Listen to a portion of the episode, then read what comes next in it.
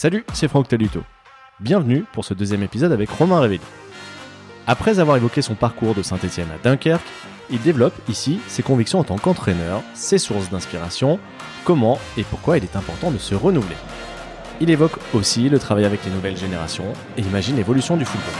De verre numéro 28 épisode 2, ça commence maintenant.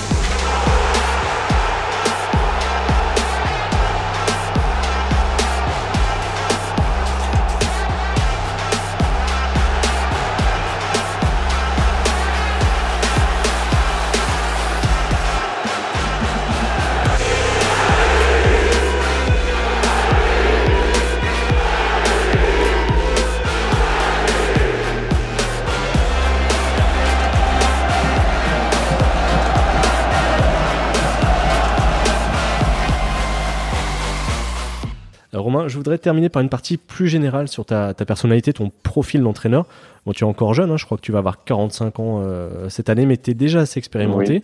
Euh, comment tu te définirais en tant que, coach? Euh, Quels sont tes, c'est peut-être des grands mots, mais tes convictions, ta philosophie de jeu? Je pense que je suis jeune déjà dans le métier d'entraîneur et que j'ai conscience que je serai bien meilleur dans 10 ans et qu'il n'y a que l'expérience qui fait que, que je serai meilleur dans mes choix, dans mes résultats, dans mes compos, parce que c'est un métier en effet, j'ai une certaine expérience, notamment euh, de l'entraînement, de la gestion euh, d'un vestiaire, de la gestion d'un match. Euh, mais la relation aux hommes, on n'est que meilleur avec les, cas qu'on rencontre et la gestion des hommes, des saisons. Et j'ai pas tant de saisons que ça en tant que numéro un finalement.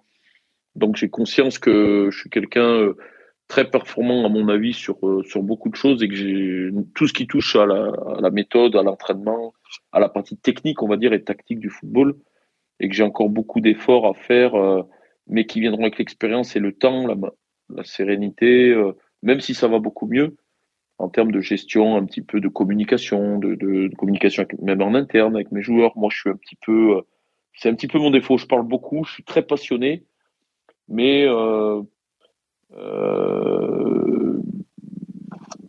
j'ai du mal parfois, euh, comment dire, à avaler des couleuvres. Je suis un peu trop. Ça m'a joué des tours dans ma carrière, à l'image de Saint-Etienne, à l'image de, de départ de certains clubs. J'ai beaucoup à m'améliorer là-dedans. Mais après, en toute humilité, hein, je dis ça, en toute humilité, quelqu'un que j'aime beaucoup sur le terrain, même si j'ai pas tout à fait le même principe de jeu, mais un entraîneur comme Bielsa, par exemple, mm-hmm. Euh, je ne veux pas du tout me comparer à lui, ça n'a rien à voir. Euh, il y a beaucoup de choses que j'ai lues sur lui que j'aime beaucoup, sur les sorties de balles, sur des choses de terrain. Mais dans le, parfois dans le côté un peu fermé, euh, le côté, euh, voilà, pas lâcher sur certaines idées, du coup, des fois partir d'un club ou en démissionner ou des choses comme ça, ça peut me ressembler. Et ça, c'est pas très bon. C'est pas très bon. J'ai conscience qu'il faut, il faut être il faut être plus calme, plus patient avec les gens, que tout le monde dans votre club, le, directeur sportif, le président, les gens qui travaillent autour de vous, ils sont pas tous comme vous, ils ont aussi des idées, il faut écouter, plus à l'écoute. Je m'améliore, mais je pense que c'est euh, un défaut et une qualité en même temps, parce que c'est une forme de liberté. Euh.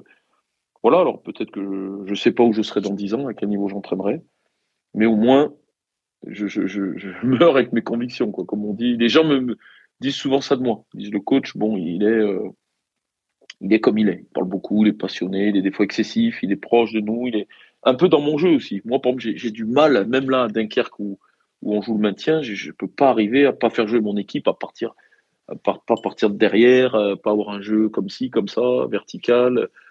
J'ai du mal parfois. voilà, je suis, je suis comme je suis. Tu parlais de Bielsa, tu disais aussi au début que tu aimes euh, bien lire. Est-ce qu'il y a des personnes ou des, sources d'inspiration euh, vers lesquelles tu vas, chercher des, réflexions, des idées? Oui, je, vous dis, j'adore lire. Donc, euh, des fois, c'est des lectures très simples. Moi, j'aime beaucoup la bande dessinée. Alors là, j'y vois aucune source d'inspiration, mais ça, c'est vraiment détente. Après, j'aime beaucoup.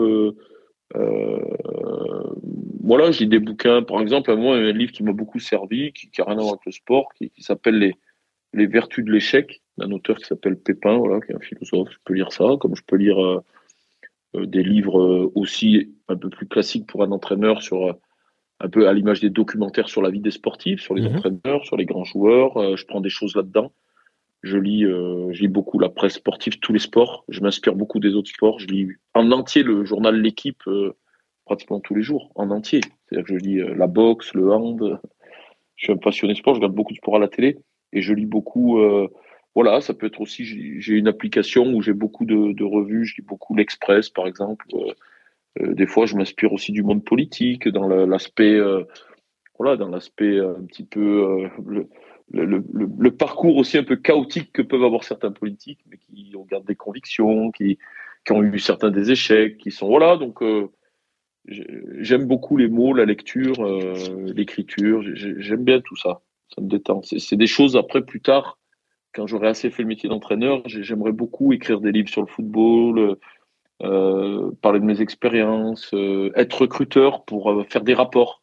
J'aime ce côté-là, moi, des mots, le côté expliquer à des, expliquer à des journalistes ce que c'est vraiment.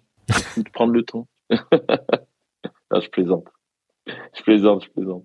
Est-ce qu'il t'est arrivé déjà d'échanger avec des gens euh, d'autres sports ou peut-être du monde de l'entreprise, sur le management notamment? Oui, oui, bien sûr. Bien sûr, ça, j'adore. J'adore échanger. Je connais quelques chefs d'entreprise à, Saint- Étienne euh, qui j'ai échangé sur ça. moi, je m'intéresse à tout. Là, à Dunkerque, je suis allé voir une, il y a très peu de temps une, association m'avait invité de, de, basket fauteuil, fauteuil basket, des, jeunes euh, qui avaient des handicaps. C'était intéressant de parler avec leur coach tactiquement, expliquer euh, plein de choses. Euh, voilà, dans le management aussi de ces, gens. Donc voilà, ça peut passer par d'autres sports, du, handicap ou du très haut niveau. J'ai hâte parce que je sais qu'il veut me rencontrer, d'échanger avec mon collègue. C'est un territoire de hand ici à Dunkerque. Mm-hmm avec euh, Patrick Casal, voilà, qui, est un grand entraîneur et qui vient voir mes matchs. Moi, j'ai pas eu le temps, mais je vais essayer d'aller voir ses matchs de hand, d'échanger avec lui, euh, voilà, avec des chefs d'entreprise qui ont une autre logique, une autre vision, euh, même si c'est pas toujours mes, idées ou mes convictions, mais du management, voilà, c'est, c'est vrai qu'il faut. je suis assez ouvert au monde et à tout, toutes ces choses-là. C'est ça qui me, la culture aussi un peu qui me nourrit dans mes causeries, dans des valeurs que je vais faire passer à mes joueurs, ce qui me construit.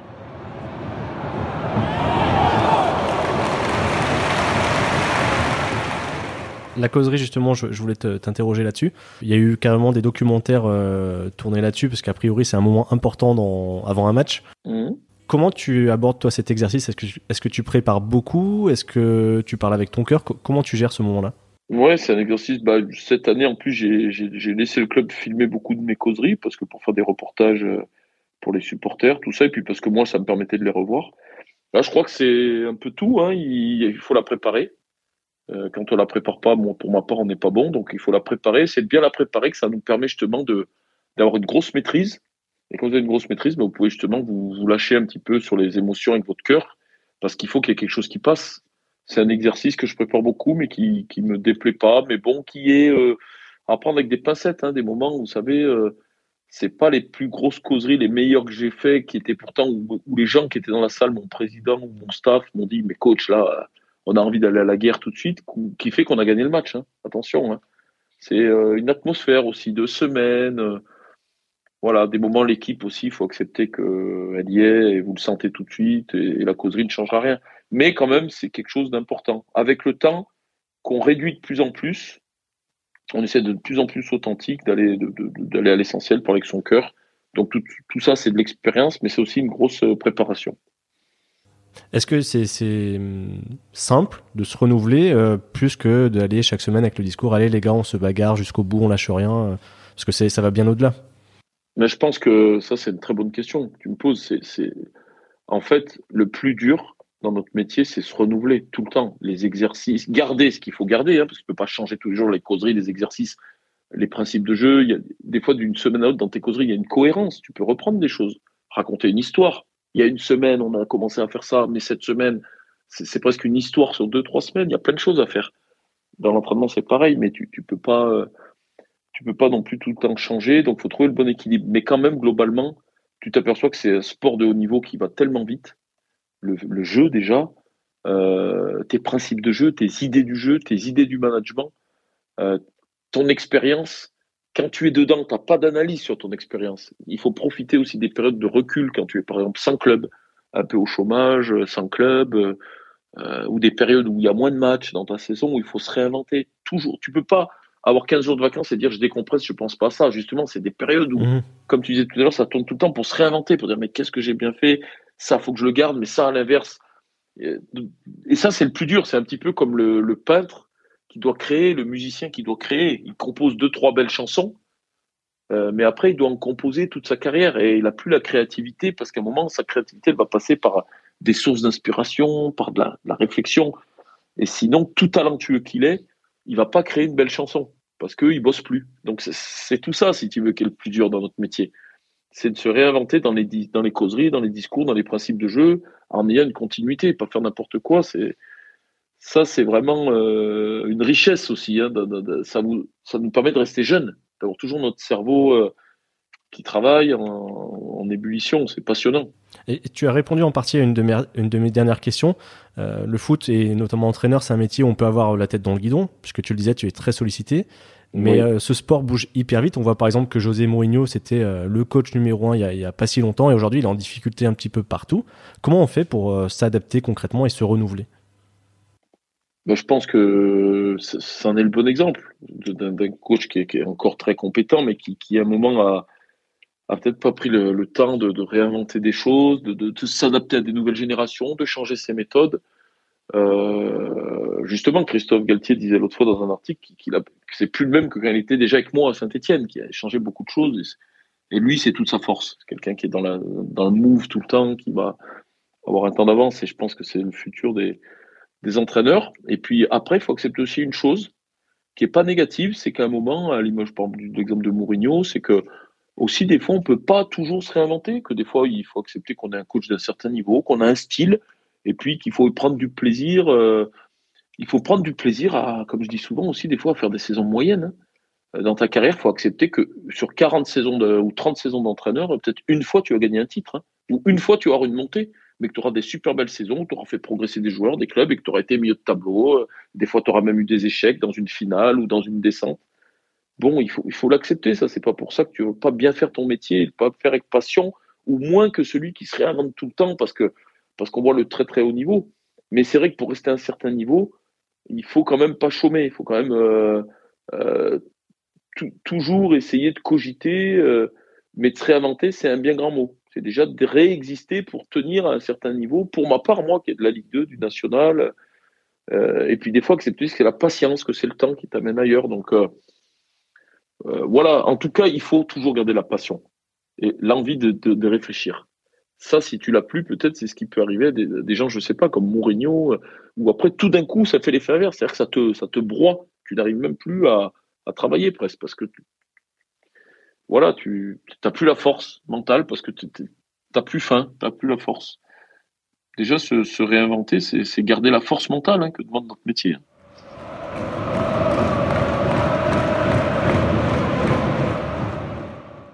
Toi qui gravites dans le monde pro euh, depuis 10-15 ans, qu'est-ce qui a le plus évolué pour toi? Dans le jeu et, autour Pas trop dans le jeu. Moi, le jeu, bah, euh, le fait de beaucoup regarder les matchs, tu vois les évolutions, donc tu arrives à les adapter à ton petit niveau. Si tu regardes les matchs et si tu, tu es euh, à l'écoute, tu lis des articles, tu regardes les matchs, les grandes compétitions, bah, c'est toujours dans les grandes compétitions qu'il y a les nouvelles stratégies tactiques, il y a des nouvelles philosophies, il y a des, il y a des choses qu'on voit plus, des, des contre-pressing, des choses comme ça. Donc toi, tu, voilà, il y a aussi les, les, dialogues, les formations d'éducateurs, tout ça qui fait que tu vas être au parfum de tout ça. Non, le plus dur, et encore, moi je suis très jeune, c'est l'évolution des mentalités, mais pas négativement, positivement. Mais là, c'est plus dur pour des gens comme nous, parce que aujourd'hui, les garçons, euh, moi j'ai des enfants de 20 ans, par exemple, c'est déjà, pourtant j'ai 44 ans, je suis pas vieux, mais c'est déjà plus du tout les, les mêmes codes.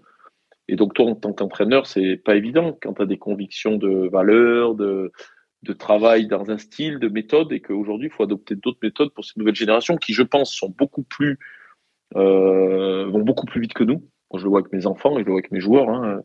Euh, moi, quand je jouais en national avec le Puy, ça allait moins vite. On était, on était bon, mais euh, on, est, on était moins bon et le jeu allait moins vite que mes joueurs de maintenant de national ou de Ligue 2, au même niveau. Ça évolue.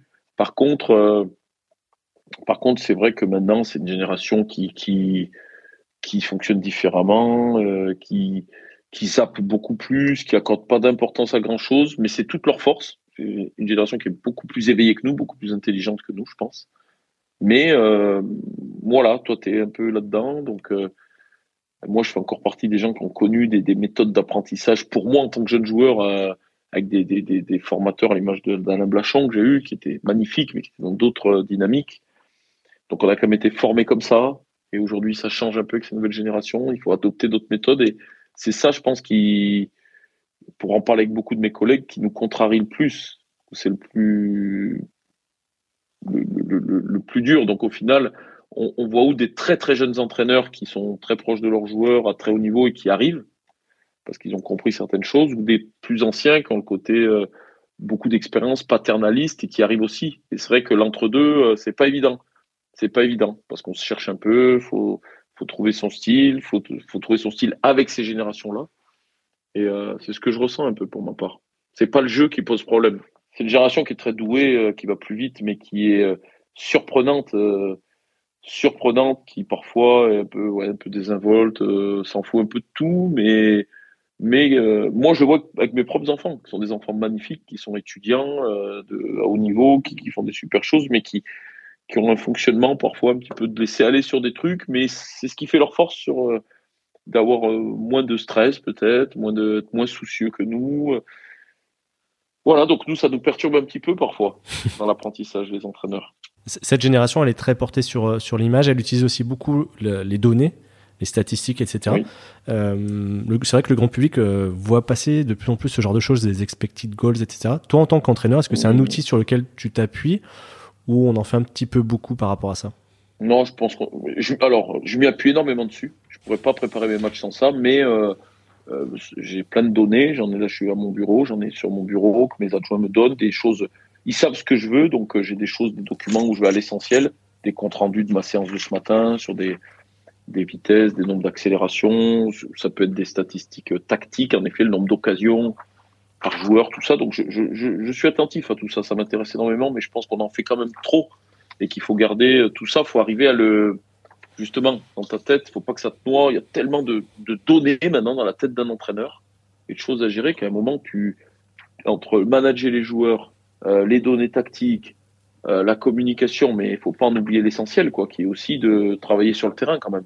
Voilà, donc moi je fais toujours attention à ça. Moi, le moment fort de ma journée, c'est quand même quand je suis les deux heures sur le terrain le matin, euh, où je dois être bon, où je dois tout donner, où on doit aller, il doit de l'intensité dans la préparation du match, dans la répétition technique, tout ça.